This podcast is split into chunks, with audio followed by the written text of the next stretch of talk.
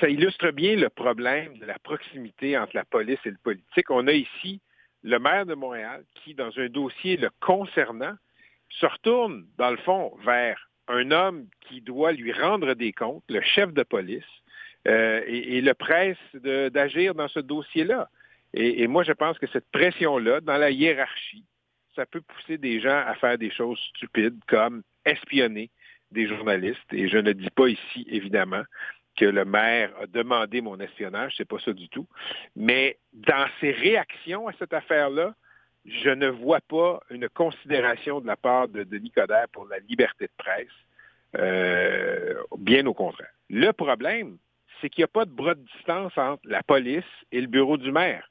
À l'époque de la communauté urbaine de Montréal, la présidente de la CUM était la bosse, euh, si on veut, du service de police. Aujourd'hui, ce bras de distance-là a été considérablement raccourci. Quand les policiers se retournent vers les médias, dans ce cas-là, c'est parce qu'ils ne pensent pas que la police a l'indépendance pour enquêter sur ce qu'ils croient être faussement euh, un maire qui s'est arrangé pour ne pas payer son billet de circulation.